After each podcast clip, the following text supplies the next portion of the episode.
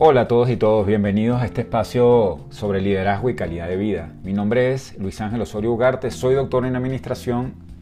y tengo más de 25 años de carrera en empresas de distintos tamaños. Me puedes conseguir en arroba Luis Ángel PhD en Instagram, en Facebook y en LinkedIn y a partir del 7 de noviembre de este año, 2019, no te pierdas de la página web. Hoy en este encuentro de inicio de semana vamos a hablar sobre los daños psicosociales, ¿no? sobre la prevención de este importante tema del estrés y su vinculación con la importantísima iniciativa del gobierno mexicano de implementar o de regular a través de la NOM 35. Y te has hecho las siguientes reflexiones. ¿Tiene tu empresa, tú participas de encuestas de clima organizacional, de índice de calidad de vida? ¿Realmente estás preparado para un cambio de fondo? No es solamente un cambio de tipo regulatorio, es un cambio profundo. Tu empresa mide el relacionamiento entre la gente, tu empresa se preocupa por las personas, tu empresa hace prevenciones y entiende el estrés como una enfermedad. Todas estas respuestas y todas estas reflexiones las vamos a discutir hoy en este interesante espacio.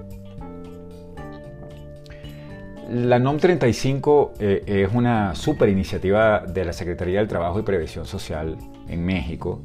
eh, para evaluar la capacidad de las organizaciones y de las empresas ante tanto la prevención como la medición de los factores de riesgo psicosociales. Esta NOM entró en vigencia el 23 de octubre de este año, 2019, y plantea un cambio de fondo. Eh, los problemas de riesgo psicosociales, algunos de nosotros, bueno, los conocemos como estrés, eh, y tendemos eh, a minorizar a veces eh, las consecuencias que estos problemas tienen, solamente llamándoles o haciendo alguna, alguna vamos a decir, hablando de este verbo, diciendo que estás estresado o tienes mucho o poco estrés, realmente estamos hablando de un problema de enfermedad pública, ¿no? Estamos hablando de un problema de salud pública, no solo acá en el país, en la región, en América Latina, sino en el mundo entero. Eh, los factores de riesgo psicosociales y todas aquellas eh, consecuencias que tiene para tu salud, llámese estrés, eh, realmente son de atención inmediata. el primer interesado en poder atender estos temas eres tú como persona, eres tú como individuo. No obstante, la regulación en muchos de los países, y a, a mí me ha tocado personalmente verlas en otros países de América Latina desde hace muchos años, eh, acompaña, complementa, te complementa a ti como individuo para que de alguna manera este, esta norma eh, universal de poder tener un trabajo digno, eh, con buen desarrollo cognitivo, que cuide de tu funcionamiento como persona y además de alguna manera fomente que tu relacionamiento como persona se extienda hacia afuera, hacia la sociedad, pues hacia tu familia y otros espacios, es realmente un cambio trascendente. Eh, en México, eh, a partir del 23 de octubre de 2019, esta norma está aplicando en todos los centros de trabajo, eh, en todas las empresas. Tiene alguna, algún alcance para aquellas empresas que son hasta 15 personas, aquellas organizaciones que, tienen entre 15 y 50 personas y aquellas mayores de 50 personas. De manera que el Estado, el Estado mexicano aquí con un papel eh, súper interesante de regulación, eh, insisto, no, siempre estamos creando esta conciencia, no es la aplicación de una norma eh, de calidad sobre un proceso, no es el establecimiento de una cantidad de pasos para poder llegar a incrementar tus ventas. No, estamos hablando del cuidado del elemento más importante que tienen todas las organizaciones, que somos nosotros las personas, que somos nosotros los individuos, que es un, valor intangible. Nadie puede calcular el valor desde, eh, desde el punto de vista monetario o desde otro punto de vista de que tenemos las personas. Nuestro valor es intangible y es importantísimo. El primer responsable de ese valor es tú, pero las empresas ahora van a tener que tomar medidas. Eh, y le tenemos mucha fe a esta norma. Eh, y le tenemos muchísima confianza a que se van a establecer a través de un tiempo y con su curva de aprendizaje las empresas vamos a tomar medidas, los líderes vamos a tomar medidas, tú mismo vas a tomar medidas, todos vamos a tomar medidas. Es decir, la misma empresa, desde, desde su estructura organizacional, desde sus procedimientos de contratación, desarrollo, de, promoción, eh, ya van a estar influidos sin duda alguna por esta norma que va a permitir tener una comunicación abierta entre los equipos de trabajo, una mayor eh, oportunidad para tener una calidad de vida óptima, eh, una, una, verdadera trascendencia en tu trabajo, que, eh, puedas agregar valor a tu organización y que tú conozcas cuál es el valor que tú estás agregando, que tú puedas conocer cuál es la misión de la empresa, adherirte a esa misión, abrazarla y de alguna forma llevar ese espíritu de, vinculación que tú tienes como individuo y que lo tienes de forma natural porque siempre ha sido así, también llevarlo para otros espacios, como, como familia y otros espacios. Eh, los daños psicosociales son de distintas índoles. Eh, causan eh, enfermedades como esta que se llama burnout, y otras donde te sientes mal, te sientes con dolor de cabeza, te sientes con sueño,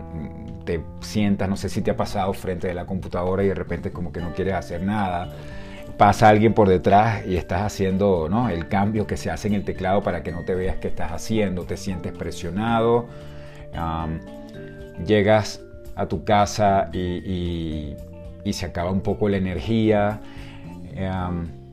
incluso otras, otras causas por problemas un poco más complejos, es decir, aquel, aquel problema que se causa a tu psiquis, a tu aparato emocional o a tu aparato cognitivo por causa de hostigamiento, de malos tratos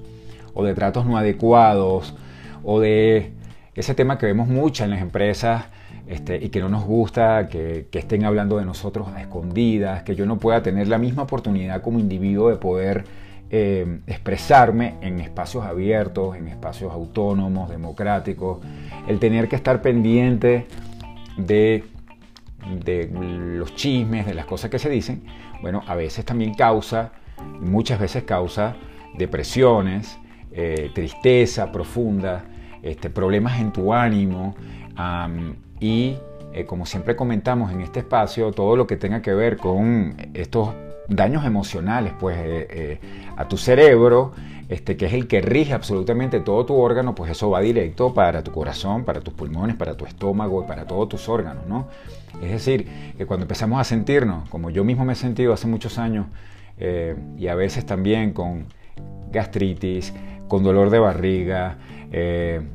con sueño, con a veces este, palpitaciones o o problemas cardíacos, bueno, todo esto de alguna forma son lo que se trata, estos daños psicosociales. Eh, y nosotros en las organizaciones y en las empresas, no solamente por la norma, tenemos que estar con, una, con un compromiso importante para poder fomentar un estilo de liderazgo. Es decir, esta norma, yo siempre la digo eh, y lo comento en todos los espacios, no se trata de hacer un, una parametrización de ciertos nuevos procedimientos. No se trata de establecer un nuevo estilo de liderazgo, un estilo de liderazgo abierto, un estilo de liderazgo que haga trascender a las personas, que entusiasme al otro, que le respete todos sus derechos, que le dé oportunidad de comentarios, que le dé autonomía. Muy importante que trabaje la congruencia, ¿no? La congruencia. La congruencia de los líderes del sector, de los jefes de departamento, de los directores y de todas las personas. Es decir, esa congruencia, esa correlación entre lo que tú haces y lo que predicas, ¿no? Es decir, este, que realmente lo que tú fomentes en tus reuniones o lo que tú comentas o lo que tú piensas de ti tu equipo sea congruente con lo que se hace en realidad. Otro tema muy importante es proporcionar el conocimiento. Muchas veces em, establecemos alguna responsabilidad en la organización que probablemente tenga su mecanismo de gobernanza o a lo mejor no los tenga eh, sin el adecuado desarrollo de las personas. Nosotros, eh, más allá de la capacitación en sí mismo y de todo este tabú que se ha hecho alrededor de la capacitación, nosotros debemos proveer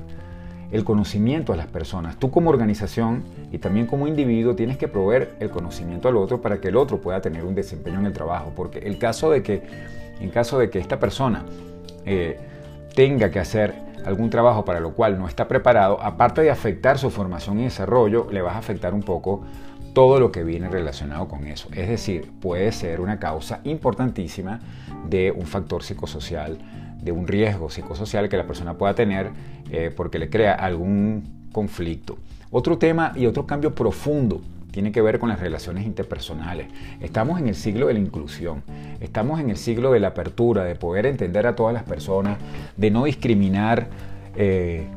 principalmente lo que en mi opinión se discrimina en la empresa, que aparte de todos estos años de discriminación de género y otros, se ha discriminado el pensamiento. Y lo digo con mucha claridad, se ha discriminado el pensamiento. Tenemos ideas y tenemos personas con muchas ideas y simplemente por eh, por establecer mecanismos súper antiguos de, verticalización de las decisiones o de simplemente no tener pues, este, la apertura o no tener el conocimiento para poder escuchar a las otras personas, eh, discriminamos el, el, que piensa la otra persona, discriminamos eh, las ideas que tiene el otro y todas las opciones que el otro puede dar para la solución de un conflicto, eh, incluso para el desarrollo de un proyecto o para cualquier cosa que tenga que ver con esa aportación de ideas. Y esa es justamente, en mi opinión, la base de la solución de, tu empresa y de tu organización, no solamente en atención a la NOM 35, sino también a este nuevo estilo de liderazgo profundo, abierto, bondadoso. Es decir, darle una verdadera autonomía y libertad de pensar y de hablar y de decir siempre dentro, claro, de los límites, de los valores y de la ética, de la transparencia que tenga tu organización, a todo, a todo, sin excepción, el cuerpo de personas que trabajan en tu organización. De manera que, estamos hablando pues de un cambio profundo, estamos hablando de una verdadera, como dicen, mindsetting o mentalidad de tratar a la otra persona como a ti te gusta que te traten. Es decir, tú vas a tratar a los demás como a ti te gustaría. Y esto es un principio que nos explicaron desde que somos muy pequeños, pero realmente es un principio igualitario, democrático, sin precedentes. Este, y es lo que yo siempre comento eh, cuando le digo a los otros, este, bueno, cuando le digo a todas las personas que me rodean, eh, qué debo hacer, ¿no? Para poder empezar a trabajar ya con este mindsetting de mi liderazgo, de mi neoliderazgo, si lo queremos decir, o mi, de, mi, meta liderazgo, de un liderazgo humano, bondadoso, abierto, autónomo, primero no le digas al otro o no le comentes al otro lo que a ti no te gustaría que te digan, lo que a ti no te gustaría que te comenten, lo que a ti no te gustaría que te hagan. Entonces, mantener esa igualdad es muy importante. Eh, un tema importantísimo y ya cerrando y para dar algunas recomendaciones es, es el que las organizaciones deben trabajar en su prevención. Eh, el mecanismo de prevención organizacional. Más allá que el cambio venga de aquella voluntad, de aquel mindsetting que tú vas a tener como persona, como miembro de ese, vamos a decir, de ese equipo o de tu empresa, tu empresa en sí misma, y yo siempre comento que tiene que venir de la alta dirección, no solamente de las vamos a decir, de las gerencias de recursos humanos, capital humano o como las llamen, este, tiene que venir de la alta dirección, llámense los accionistas, los dueños, los, los comités, los consejos de administración, deben tomarse muy en serio el tema de la prevención, de la prevención de, esto, de esta enfermedad ¿no? de salud pública o este problema, vamos a decir, de salud pública, que son los riesgos psicosociales que comentamos, ¿no? el estrés este, y todos los problemas que se dan por no tener, pues, un buen desarrollo en organizacional, un buen funcionamiento en la gerencia que tú trabajas o en el departamento que tú trabajas y no tener un trabajo digno que merezca tu humanidad. Esa prevención, hay muchos tipos de indicadores, pero la norma eh, se focaliza eh, en dos indicadores que vienen desde hace muchos años de la eh, Organización Internacional de Trabajo y otras empresas y otros grupos que hace muchos años vienen trabajando en los índices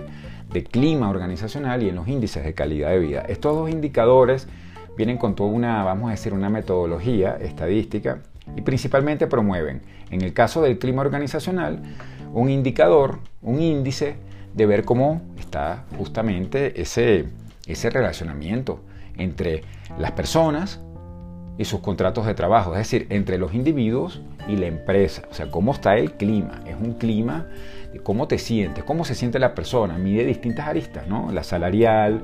la de beneficios, la de salud, la de liderazgo, la de cómo promueve tu empresa eh, la comunicación, si todo el mundo conoce realmente cuál es la misión y visión de la organización, sus estrategias, cómo tú como individuo te unes a esa, vamos a decir, a esa estrategia, cuál es tu rol, si tienes tus roles y funciones bien determinados, es decir, mide toda la relación, insisto, en que tú tienes con la organización, no solamente la que fomenta intersubjetivamente tu contrato de trabajo, sino la que realmente a ti te hace sentir bien. Y otro indicador importantísimo es el indicador de calidad de vida. También se está usando un poco más recientemente. Este índice de calidad de vida es importantísimo porque complementa el índice de clima organizacional y hace este, y mide el cómo tú te sientes eh, cuando estás fuera ¿no? de la oficina. Es decir, que haya un, un buen ritmo de trabajo, que el ritmo de trabajo no se convierta en un problema de salud para ti, que no pases más de las horas que tienes que pasar y que las horas que pases las pases de una manera cómoda, confortable y agregando el valor adecuado y que además de eso fuera de tu trabajo, que es, en mi opinión, los dos espacios son parte de tu vida, este, eh, si estás vinculado a actividad deportiva, si eh, incluso desde la empresa se fomenta eh, la alimentación sana, una alimentación eh, que te ayude para poder este, llevar tu día a día de trabajo, la socialización que tienes con, los tuyos, es decir, con tu familia, eh, la, vamos a decir, eh, las ganas de poder seguir conociendo, es decir, de seguir estudiando, de poder tomar vacaciones, es decir, todo lo que hace la calidad de vida que complementa y va a nutrir y va a potenciar muchísimo los resultados de tu organización. Va a llevar tu organización a la cual tú trabajas o lo cual tú eres dueño, seas emprendedor o seas socio, al lugar donde ella quiere ir es justamente con esa potencia entre un buen clima organizacional y un buen índice de calidad de vida que las personas tengan. Este, bueno, esto es todo por hoy. No olvides, la NOM 35 es una, es una iniciativa regulatoria de la Secretaría del Trabajo y Previsión Social en México, súper interesante, súper positiva la tenemos que ver como un cambio profundo, como un mindsetting, es decir, como un cambio de mentalidad, de tener un liderazgo respetuoso, abierto, bondadoso, que yo pueda desarrollar a las personas, que yo pueda ser desarrollado, congruente, con un funcionamiento este, alineado con los valores que, que todos queremos, respeto, calidad de vida, honestidad, ética, y esta norma tiene que ser implementada por todos nosotros. No dejes de escribirme o hacerme cualquier comentario a arroba luisangelphd en Instagram, Facebook o LinkedIn. Quedo listo para, para poder presentarte mi página web el 7 de noviembre 2019. Muchísimas gracias y gracias por escucharme.